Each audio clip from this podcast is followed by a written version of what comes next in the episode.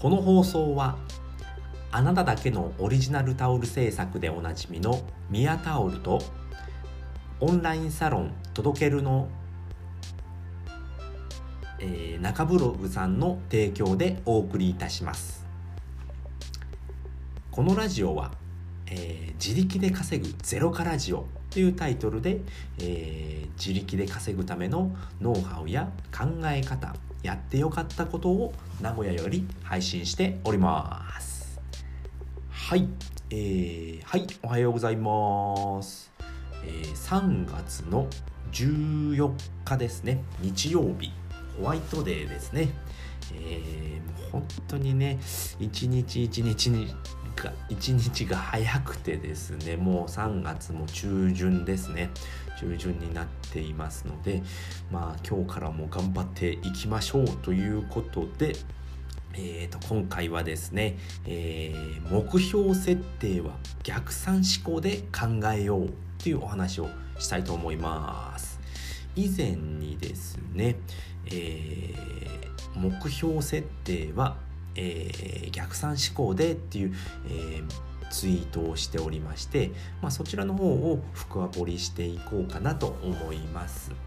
はい。ということで、えー、目標設定ですね、まあ、皆さん、まあ、年始であったりですとか、まあ、今から何かをしていこうという時に目標を設定すると思うんですね。でその目標設定する時に、えー、とただ単にですねあのー例えば、まあ、お金持ちになりたいだったり、まあ、こういう職業に就きたいだったりっていうのがあるかと思うんですよね。でもそれっていうのは、まあ、お金持ちになりたいっていうのはだったら年収はいくらぐらいなんですか？だったりっていう疑問が出てくるんですよね。でもその辺りを逆算思考で考えていけば、えー、まその何て言うのかな目標が明確になってくる、まあ、その日何をすればいいのかっていうのが分かってくるんですよね。例えばですね、えー、まあうんそうだな何だろうな、まあ、年収500万円になりたいっていう目標を立てたとしましょう。であると、まあ、1年で500万稼ぎたいっていうことになってきますよね。っていうことはそうなると、まあ、1ヶ月ではどうすればいいのか1ヶ月何をすればいいのかっていうことを、えー、深掘りしていくんですね。1ヶ月であれば、えー、と40万円40万円だと480万円になるので、まあ、大体40万円、えー、と収入が欲しいですよっていう話になってきますよね。そうすると、まあ、月、えー、と月収が40万円なのででは、えー、と、えー、1週間で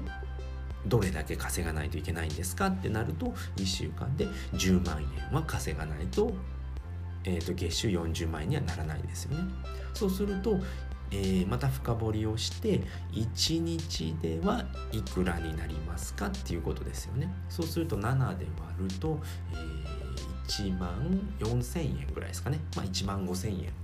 1万5000円稼がないと月収40万円にはなりませんよ。年収500万円にはなりませんよっていうことになってくるんですよね。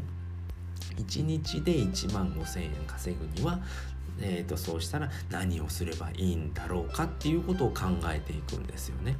えー、Twitter で1日30件発信しなければいけないであったり、えー、と毎日、えー、1日1本ブログを書くだったりアフィリエイトの記事を貼るであったりっていうことを考えていくんですね。そうするとおのずと,、えー、とその日に何をしなければいけないのかっていうことが分かってくるんですね。で人っていうのは、まあ、安定が大好きな生き物なんですよね。うん。まあちょっと言い方が悪いんですけれども、まあ、サラリーマンになるっていうことは安定を求めているっていうことなんですよね。毎日、えー、8時から17時まで、えー、仕事に行って、えー、仕事をしてで返ってくるっていうことをやっていれば毎月20万円であったり30万円であったりっていうのは保証されますよっていうのが安定ですよね安定されているので、まあ、そういった生き方をうんと暮らしをしていくわけなんですね。でも安心してしまうっていうことは、まあ、成長が止まってしまうっていうことになってしまうんですよね。それで満足をしてしまうんですよね。でそうすることによってもう思考が停止してしまうんですよね。である程度の暮らしができていると人ってもうそれでいいのかなって思ってきてしまうんですよね。でそれって何でかっていうと消費中心の生活になってしまっているんですよね。まあ、消費するっていうことがあの中心になっているので、まあ、これだけお金があればまあ普通に生活ができるっていうのがえ、普通普通に生活ができるっていうのが普通になってきてしまう 普通って言い過ぎですけれども、まあ、そういう風になってきてしまうんですよね、まあ、思考停止してしまって、まあ、こういった生活ができればいいやってなってくるんですけれどもあの生産思考になるっていうことがものすごく大事になってくるんですよね。生産思考例えばですねえー、なんだろうな、まあ、独立をしたいってなってくると、えー、まあ、その何かお店をやりたいっていうことになってきますよね。そうすることによってだったらお店をやる、まあ、例えばラーメン屋だとしましょうか。ラーメン屋をするのにいくらのお金がいるのかまあ、えー、資本金っていうのかな、ま、準備金ですよね。準備金がいりますよね。そうすることによって、えー、いくらあのお金が必要になってくるのかっていうことを考えますよね。そうすることによってでは、えー、このえー、準備金ですよね、まあ、1000万としましょうか。1000万を作るのにじゃあ何をすればいいのかっていうことを考えるようになるんですよね。そうすれば年収を今500万なんだけど1000万にしないとできないなっていうことを考えるんですよね。そうするとじゃあ1000万稼ぐためには何をすればいいんだろう。どういうことをすればいいんだよということを考えるんですね、えー、っとまあ、月収1000万稼いでいる人っていうのはどういうことをやっているのかなっていうことを調べるようになるんですね。と調べることによってこの人はえー、例えばそうだな何て言うのかな、まあ、アフィリエイトで稼いでいますよっていうことが分かるんですよね。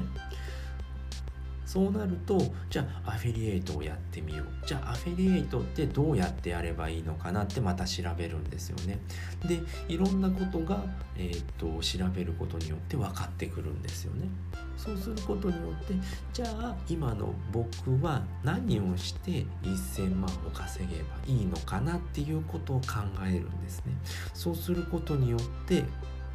うーんなんだろうな思考がどんどんどんどんあの調べるんですよね。なんて 何を言いたいのか分かんなくなってきちゃいましたね。なのでそうやって、えーと、生産思考になることによってあのどんどんやりたいことが出てくるんですよね。その,、えーと、その反面消費思考っていうのはうんそうだな思考が停止してしまうんですよね。まあ、これだけお金があればこのお金の中でいろんなことをやっていけばいいいいんだって思ってしまうんですよね安定してしまうと思考が停止しまうっていうし、えー、思考が停止してしまうっていうのはそういうことなんですよね。なのでもっと生産的に動くっていうことが大事ですよっていうことですね。なので目標を設定する時は逆算思考で考えてみましょうということですね。これこれこういうことをやりたいから、え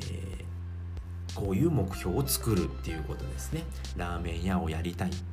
でも1000万円必要だからえー、と目標設定で1000万円っていうことを目標にしよう。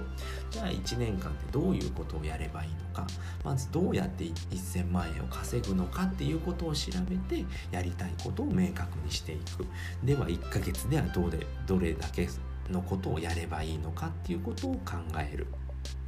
で1週間に落とし込んでで1日で何をすればいいのかっていうことをどんどん、えー、絞り込んでいくっていうことが大事ですよっていうお話でございました。うんちょっと何言ってるか分かんなくなってしまったかもしれないんですけれども、えー、今回はこの辺りで終わりたいと思います。最後まで聞いていただいてありがとうございました。バイバーイ